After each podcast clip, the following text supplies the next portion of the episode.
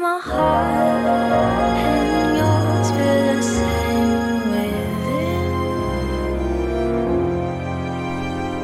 迎收听不上发条，这是一档聚焦于二十代自我关怀、自我成长的单口播客。这档播客将帮助你处理好你与焦虑不安的关系，拥有自我关怀的能力，共同探寻适合自己的人生道路，更好的爱自己。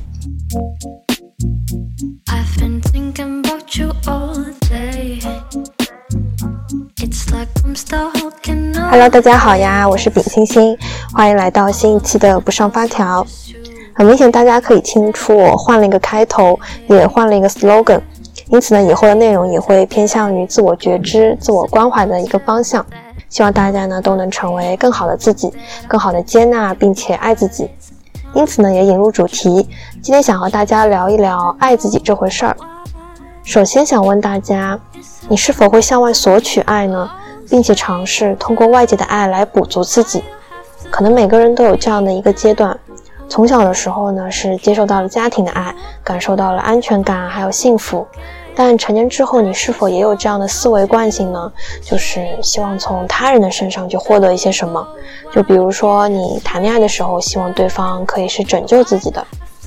但也可能会因为说太过于在乎外界给予的爱而患得患失，害怕失去，可能呢也害怕自己不够好，而使对方离开自己。在当对方离开自己的时候，就仿佛活不下去了一样。在节目的第七期呢，和戴老师聊了聊我的高敏感讨好型人格，其中就有提到说，我因为高中的时候害怕独自一个人吃饭，而忍着和朋友的委屈不说。其实呢，这件事情非常困扰我，但也是因为当时并没有练就强大的内心，就无法直面那一些令自己不太愉快的事情。首先来谈一谈什么是向外索取爱呢？可能我会从两方面来说。嗯、第一方面呢，就是从家庭的角度。我的话就是典型的那一种原生家庭陪伴不够，因为家里面没有给予到足够的爱，所以说呢，我会埋怨父母，然后也会一直因为没有达到这个预期，就会感觉到非常的伤心。因为我一直认为呢，原生家庭对我来说缺少的就是这一份爱，还有一份陪伴嘛，所以我很希望说我的爸妈可以通过这一些非常实质性的一些付出来去表达对我的爱，所以我觉得，嗯，金钱的话可能并不能证明说他们是爱我的。我甚至之前还会想说，他们给我一些金钱的给予，给我买一些很好的东西啊，漂亮的东西，可能也只是在去满足他们内心的一种愧疚的感觉。因为金钱这东西，你只要有钱就可以买过来嘛，它其实是非常简单就可以实现的。但是陪伴和时间上面的一些付出就不一样。比如说，我之前非常希望我妈妈可以开车接送我，因为我们家的地铁站离家里面还是有一段距离的嘛。其实如果说要出行的话就很不方便，我就希望妈妈可以开车去送我。但她有时候一直会拒绝我，甚至说啊，你打车就好啦，我就不送了，打车还是很方便的。开车的话，可能晚上没有停车位等等。但我觉得我并不是在乎的说，是如何舒适的去到我的目的地，而是因为说我想让我的妈妈可以对我有这样子的一个付出，对我有一个陪伴。我觉得付出就是一种爱意的方式。但是我妈如果说她做不到这一点的话，我就会很伤心，会觉得我妈很自私，就她没有给予到我想要的那一份爱的，嗯，一种表现。但现在，嗯，可能听我播客的人大概也都成年了吧。就算是你没有成年，但你应该也在步入成年的这一个阶段当中。想让大家知道的就是，爸妈的爱其实也是一种外界的爱。可能小的时候你并没有一种自主的能力，所以说你会收获到外界很多身边人啊，就是家庭里面爷爷奶奶啊，或是爸妈他们给到的一些爱意。因为你会因为这些爱意而变得很有安全感、很强大。但是你长大之后呢，还是要脱离掉说，我觉得我还是家里面的一个小孩。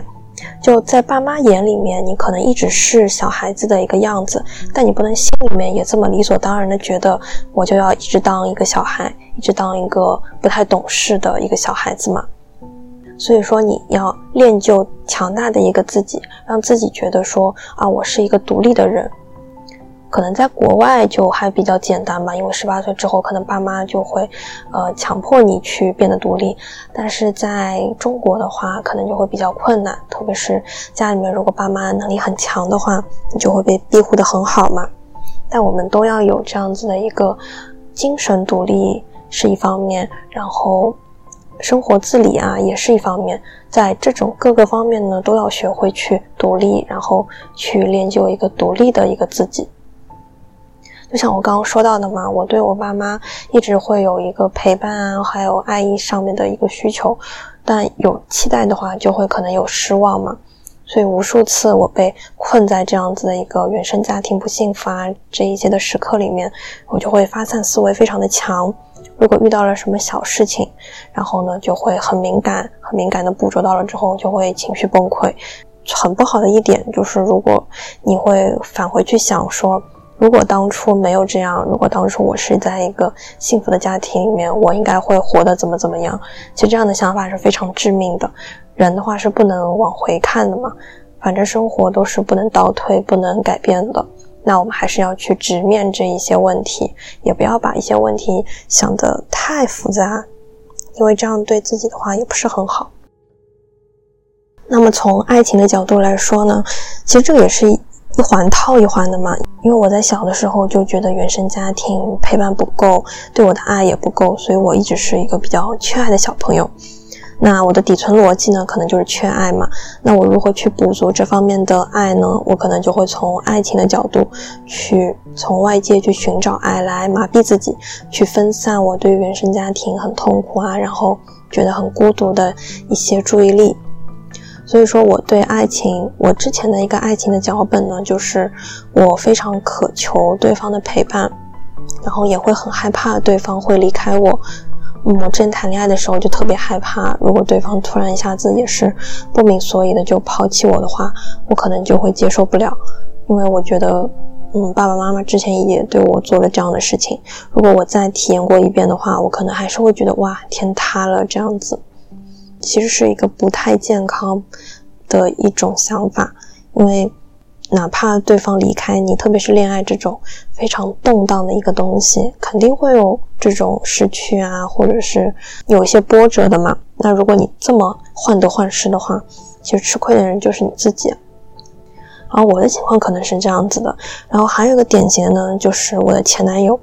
虽然我真的不太想提及他，但是他还蛮典型的，所以来说一下吧。我前男友呢，他是属于一种，他觉得自己的生活非常的痛苦，所以呢，他当初呢就很喜欢用喝酒啊来麻痹自己，因为可能他觉得，嗯，喝酒了之后酒精上头嘛，他就可以说更多的东西，然后可以跟身边的朋友去诉说一些自己的痛苦，然后因为在这个诉说的途中呢，他也可以去抒发自己的情绪，就可以崩溃啊、大哭啊，这种都是 OK 的。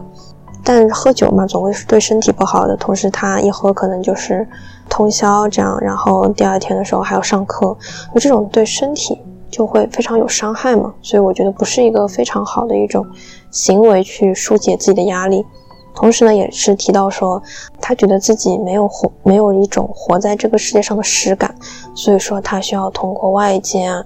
去触碰，然后去获得那一种实际的感觉。就像对我的话，他可能。我他需要我去满足他的许多欲望上的需求，那如果我不满足他的话呢，他就会变得很生气，然后跟我闹脾气，或者说他很希望我说我通过我的一些举动来证明我是爱他的，那如果达不到他这样一个预期的话呢，他就会失望，就会失落，然后就会很不开心，跟我闹情绪，那这种事情就很内耗嘛，你一直像。你一直在向外索取东西，那索取不到的话，你就会心情低落、心情难过。但向外索取这件事情的本质就是说，你想通过他人的一些行为，然后来满足自己。这总归是，这可能也会是需要对方去改变一些什么，对方去做出一些什么行动。对我来说，我对我爸妈的话，我希望他们可以做出一些改变，嗯，来让他们走出自己的舒适圈。那对于我的前男友来说呢，他可能是希望改变我，然后来达到他的一些目的。但作为我要被迫改变的那一方其实是非常难受、非常拧巴的，因为我并不想要去做这样的一些事情，所以就会达到一个嗯非常纠结、非常令双方都痛苦的一个阶段。所以这就是向外索取爱的一种体现嘛，因为有期待，所以说可能就会伴随着失望，然后失望之后呢，就会情绪崩溃，然后不太能很好的去面对这样子的一个生活、一个世界。如果你觉得说你失去了外界给你的一些爱，你就可能根本立不住脚。就像我说的，如果分手之后你就根本就活不下去了，觉得哇好痛苦啊什么样，觉得自己的人生也缺了一块。转而呢，可能又向外去索取，就像你分手之后觉得好空虚，然后好寂寞，之后呢，你的脑海里面又会很下意识的去心动新的一个人，去找到一个新的恋爱的对象，那就会陷入了一种循环嘛，因为你一直在向外去索求一些东西，而并不是说从你的内心深处，从你自身出发去找到一些爱给到自己。那未成年人呢，需要父母的关爱，其实可以理解的。就如果你是成年了，但是还是走不出来的话，那你就需要去努努力，去建立一个更强大的自己了，去捕捉爱给到自己，给到自己的内心深处。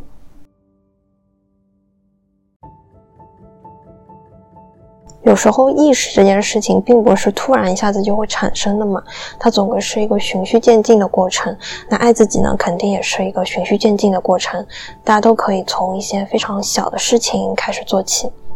那我改变的时候呢，大概就是我和我的暧昧对象八八六的那一段时间，然后呢，要开始从向内去寻找一些爱了。我发现说呢，我是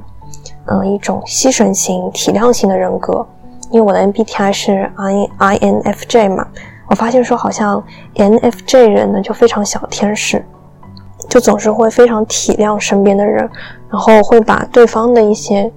感受啊，他们的一些想法放在第一位，有时候甚至呢会委屈了自己。那谈恋爱呢会牺牲。在家庭里面也是会牺牲的，比如说谈恋爱的时候，并不会想着说第一点第一位是我想吃什么，我想玩什么，而是把对方喜不喜欢啊，然后这个价格对方能不能接受，或者是说对方离这里远不远啊，这一些等等因素放在第一位。然后在家庭里面也是，因为我原生家庭就有点问题嘛，所以说。嗯，我爸呢是跟我小时候的时候跟我说，我不要把这一些，嗯，我妈这边的事情告诉奶奶，因为怕奶奶伤心嘛。所以我久而久之呢，就一直把一些非常痛苦的东西藏在心里面，然后去用自己的力量去抵御外界的一些对我的攻击啊，对我的一些压力。我就一直没有对身边的人去抒发我这样子的一个痛苦，反而是向内去吞下来。然后就会形成一种内耗嘛，其实也算是一种牺牲型的人格，就总会用这种伤害自己的方式去瓦解掉外界的一些攻击，其实是不太好的。然后我现在做出的一种改变呢，就是如果你也是这种牺牲型、体谅型的人格的话，你首先首先你要先意识到这一点。如果你跟朋友出去玩，你总是考虑太多，就是离他近不近啊，这个价钱怎么怎么样？你可以首先呢，先想到说，在我想玩、我想吃什么为第一位，然后先去找到这一些选项。你找到之后呢，把这些选项呢发给你的朋友。那朋友嘛，他看到这一些的时候，他总归会有自己的考量的嘛。如果说他接受了，哪怕是说。对他家里面离了有，呃，可能两个小时车程这样子，但是他接受，就说明他就就代表着他其实是觉得这个选项是 OK 的。那既然他觉得 OK，对你来说也是很开心的一件事情，其实这个事情就会变得很简单了嘛。所以说，如果约朋友出去玩的话呢，就不要想太多，你就发出邀请，然后如果他们同意了，那你们就开开心心的去；如果不同意的话，那就换一个朋友呗，还能咋的？就不要想太多。然后第二点的话是想让大家问问自己，当你伤心难过的时候，你会怎么对待自己呢？就比如说分手的时候，你是否会做出一些自虐的行为？就像，哎呀，分手的时候好难过，然后睡不着觉，就一直让自己睁着眼睛就不睡觉，就会每天只睡两三个小时，像一种自我惩罚一样，然后觉得自己胃口不好，就什么东西也不吃，就这样饿着自己。但你惩罚的是惩罚的是你自己，受委屈的也是你自己啊，对不对？你完全可以找到一些别的很健康的、没有什么代价的一些方式来去抒发你的这一些压力，去帮助你去转好嘛。就像你吃饭、还有睡觉等等这一些很基础的东西，你一定要你一定要保证到的。哪怕你没有胃口，你也要强迫自己去吃点东西，因为饿的话伤害的是你自己嘛。同时，你也要找到一些方式去抒发你内心的这种痛苦。就像我当时的话，我会通过听播客，听那种分手的播客，来帮助自己说缓解这样子的一个压力。因为觉得分手的时候总是想要寻求共鸣的嘛，那你你听那种播客，听他们的一些分手的经历，你也会得到一种安慰的感觉。同时呢，你也可以向你的朋友打电话去倾诉，去跟他说：“哇，这件事情，这个男的怎么这么离谱？昨天是这样，明天怎么又变成那样子了？”就你的朋友在听你说，然后你也在抒发的时候，可能就会好受很多。嗯，对我来说的话，这种就是一个非常好的一种解压的方式。我是想要把我内心之中积压的东西去抒发出来，无论是通过什么样的媒介，都是会比我闷在心里面更好的。就像是写日记啊，或者是写微博，然后给朋友去说、去打电话或者打字，都是一种舒舒缓压力的方式。但这也是因人而异的，因为我也有很多朋友，他们就是，嗯，遇到了一些难过的事情，可能就会。放在心里面，反而让他们说出来的话会更加有压力。所以每个人都有自适合自己的一种方式。但首先，首先呢，爱自己的一种表现呢，就是说你非常了解你自己，你知道说，如果我遇到了痛苦的事情，我怎么帮助自己去缓解这些痛苦，去走出这样子的一个痛苦。你要了解自己，然后在你痛苦的时候，不要就陷入一种很难过的情绪里面，你要想办法说帮自己走出来。那么最后来聊一聊如何更好的爱自己呢？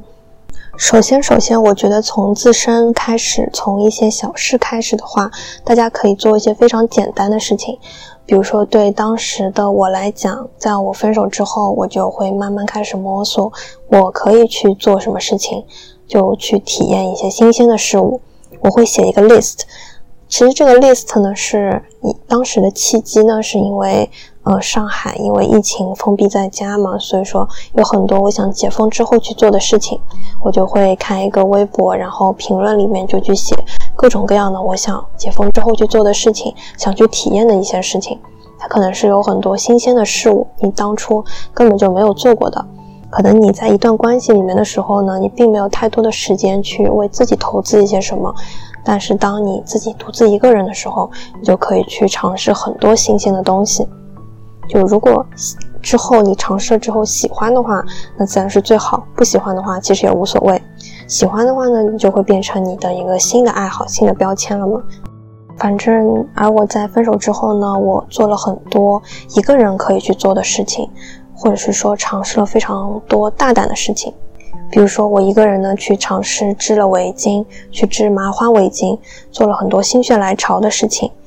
以前可能会嫌弃说，我有没有这个时间啊？然后这个毛线很贵啊，我是否能做好呢？就各种各样的顾虑导致我望而却步。但现在的话，就会发现说自己这个主动权呢是握在自己手上的，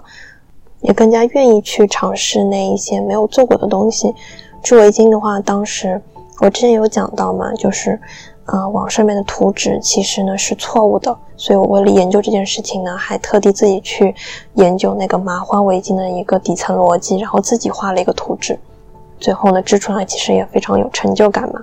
同时我在这半年里面还去尝试了运动，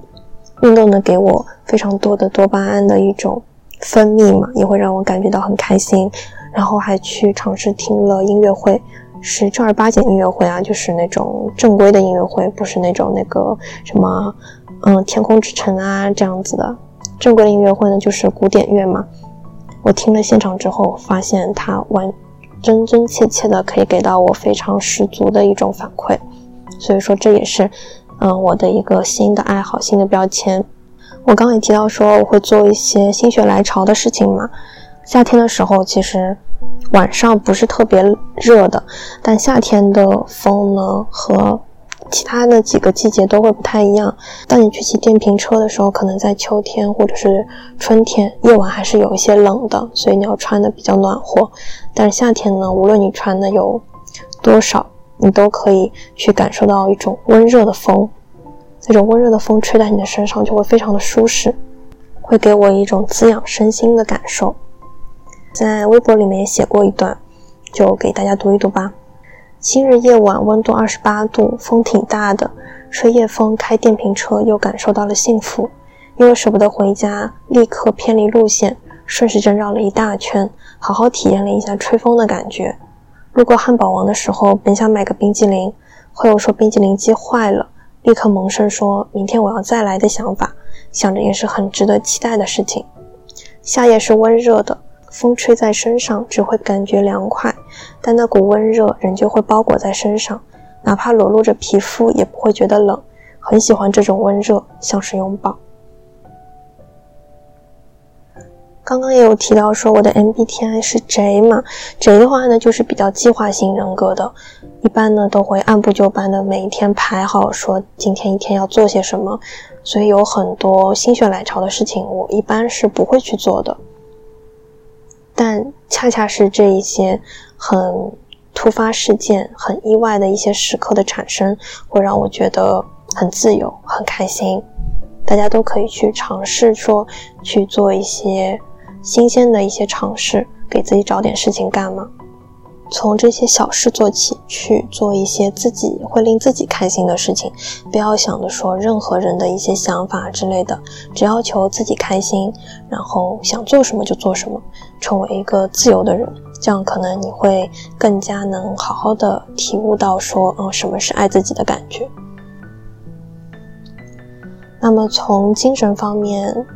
在家庭角度来说呢，我觉得大家需要去转变自己的一种。受害者的思路是一种身份上面的转变，比如说呢，你可能现在觉得我现在是爸爸妈妈的小孩，这个身份是我的第一身份。那我希望大家说可以把自己的身份调转为我就是我自己，我就是那个独立的自己。不要觉得说我现在还是属于爸爸妈妈这个家庭的一个一一个小孩，我应该是独立的自己。那独立的话呢，就需要有更强大的一些能力去对抗这个世界嘛。独立的人格呢，其实也不需要去获得太多的一些爱，太多的一些东西。那只要降低了这个期待值，然后慢慢的把这种改变去放在自己的身上，那你会发现呢，会容易很多。那从恋爱来讲呢，因为我刚刚讲到说我恋爱的一个底层逻辑呢是缺爱嘛。那既然知道说自己是缺爱，并且恋爱其实对于补足爱的话，不是非常的稳定的。那我们那我们能怎么做呢？就是说补足自己的爱，把这些爱呢去补给自己。首先呢要做到的就是停止恋爱，不要去想那一些恋爱的事情，不要把自己的恋爱想的太廉价，就见一个爱一个这种事情，一定要去杜绝掉。那我当时分手之后，有看到一句话，就是说。边界向别人展示你的价值感，标准向别人宣示你的价值感。你的标准等于告诉别人你是谁，你的价值。意思就是什么呢？就你找了什么样的对象，你喜欢上了什么样子的人，那可能在外人看来呢，你可能就是跟你这个看上的人是同样价值的。我之前谈恋爱会谈着谈着就会看不上我身我我的那个男朋友，就看不上，觉得他哪里都不好，方方面面都没有我好。那为什么要喜欢他呢？然后慢慢的就跟他分手了。但当初你要反思，当初你为什么会喜欢他？你为什么会看上他呢？不要让自己被爱情迷昏了头嘛。你可以从这样的角度去思考，不要太轻贱自己身上的一种价值。嗯，不要把对象想得太好，男女都是哦。当我们把一种注意力。都放在自己身上之后呢，你也可以慢慢的体会到说爱自己是什么样的一种感受。那如果觉得太难的话呢，就像我最开始说的，你可以先从一些小事做起，去找寻到一些嗯什么样的事情可以让我自己开心呢？那你就去实践它。最后呢，想和大家分享一句话，可能是牺牲型、体谅型人格很适用的一句话，那就是爱自己，精神上自给自足，永远把自己的需求放在第一位，别人开不开心不重要，老娘开心就可以了。嗯，大家一定要开心，开心，开心，一定要让自己开心，不要向外去索求什么。你通，你可以通过自己的能力就能给到自己啊，根本就不用求别人什么的。同时，你也可以在评论区和我们分享，你觉得曾经是否也有这种向外索求爱的时刻呢？现在的你是否也找寻到了一些爱自己的方式呢？欢迎评论区告诉我。同时，你也可以在网易云音乐、QQ 音乐、苹果 Podcast 搜索“不上发条”找到我。如果想加入听友群的话呢，请添加微信小助手“不上发条”的拼音，再加上一二零三，备注听友群即可。期待与你下期再见，祝你开心幸福，拜拜。